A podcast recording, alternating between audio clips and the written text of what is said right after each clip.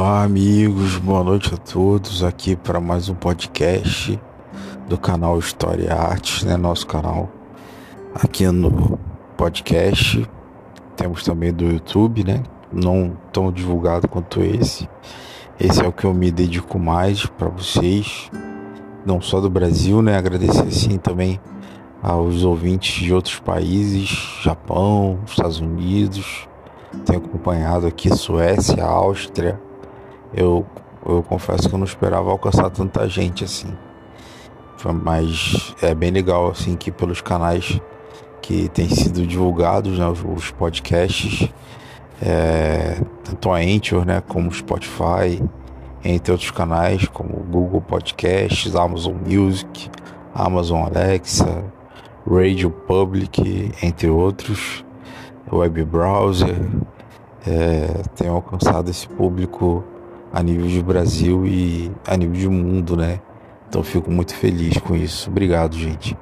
Então aqui falando com vocês é o professor Marcos Paulo, professor de História Geral e como sempre comento, né, em processo de conclusão da minha especialização no Lato Ciência História do Brasil e MBA História da Arte, que está meio caminho, né, caminho andado, meio caminho andado. E hoje nesse podcast eu quero comentar com vocês sobre brevemente, né, como sempre, sempre podcasts de forma breve, essa é a intenção, sobre a história e a arte do anime ou do anime, como também pode ser chamado.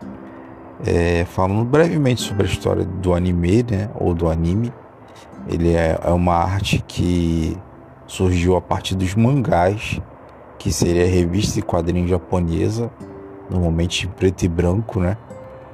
E literalmente nasceu a partir de, do início do século XX, a animação, o anime.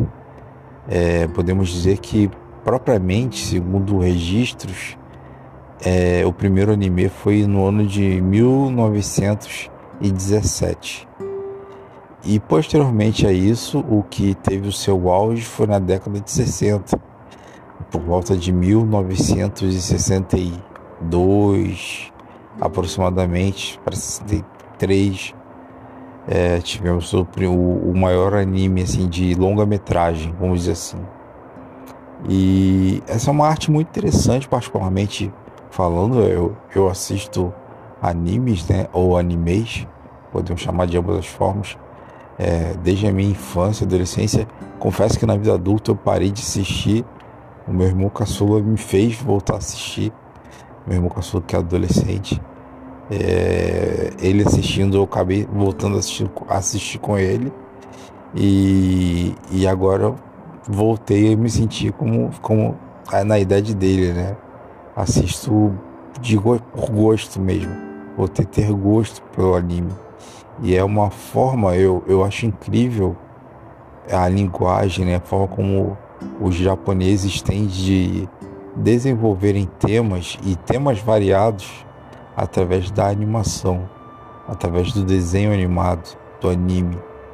É o que os americanos talvez façam com filmes, né? Muitas vezes com filmes, os japoneses conseguem fazer com desenhos, com os animes. Então existem temas variados, literalmente variados. Você pode ver um anime de dança, literalmente. Eu tô falando porque existe. Eu já vi anime de dança de salão, como você pode ver um anime de terror. É, os mais famosos atualmente Naruto, né? É extremamente famoso. Na minha época era Cavaleiros do Zodíaco, que até hoje é lançado alguma coisa de Cavaleiros do Zodíaco. Mas eu era criança, tinha 7 para 8 anos, passava na antiga TV Manchete, atual Rede TV, é, Yu Yu Rock Show, entre outros animes da minha época. Super Campeões, que agora, há alguns anos atrás, teve o remake, que é Capitão Tsubasa. E eu estou tendo a oportunidade de. Vi todo o Capitão Tsubasa e estou tendo a oportunidade de rever os Super Campeões, que é a série original. E hoje eu terminei um anime assim que me marcou muito. Que eu, eu, eu demorei a terminá-lo, apesar de pequeno. É, eu tenho percebido que muitos animes atualmente têm normalmente 12 episódios apenas. Eles não têm continuação. Não são animes é, longos, né? Como Naruto, como Dragon Ball, é, entre outros. É, Cavaleiros do Zodíaco, né? Eles têm sido feitos somente de uma temporada, com 12 episódios, no máximo, às vezes 13 ou um pouco mais que isso. E eu gostaria de destacar alguns deles e falar desse em específico que eu terminei hoje por último. É, a gente gostaria de comentar, por exemplo, sobre Cells at Work, que é um, um anime excelente que fala sobre células no trabalho. Cells at Work seria isso. É traduzindo, células no trabalho. É literalmente uma série de anime de três temporadas que fala sobre o corpo humano. São com pessoas, são pessoas que na verdade são células do seu corpo, trabalhando o tempo todo. É extremamente educativo, super indico para o ensino fundamental 2 e ensino médio. A terceira temporada é um pouco mais pesada, confesso. Já não tem mais aquela pegada tão infantil.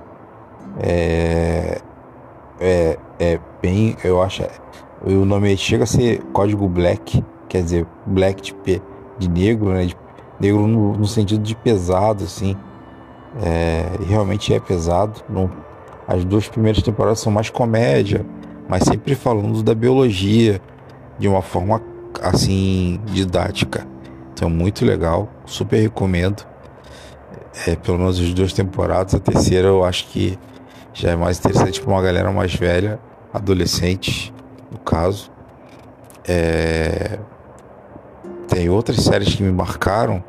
Eu não quero deixar muito longo esse podcast, mas eu já vou logo me adiantar aqui e falar das é, de duas que eu gosto, no caso um filme em específico e a série que eu terminei hoje, que tem uma temática parecida, que conheci pelo meu irmão também, esse meu irmão caçulinha, que foi Your Name, muito famoso, né? Your Name, seu nome.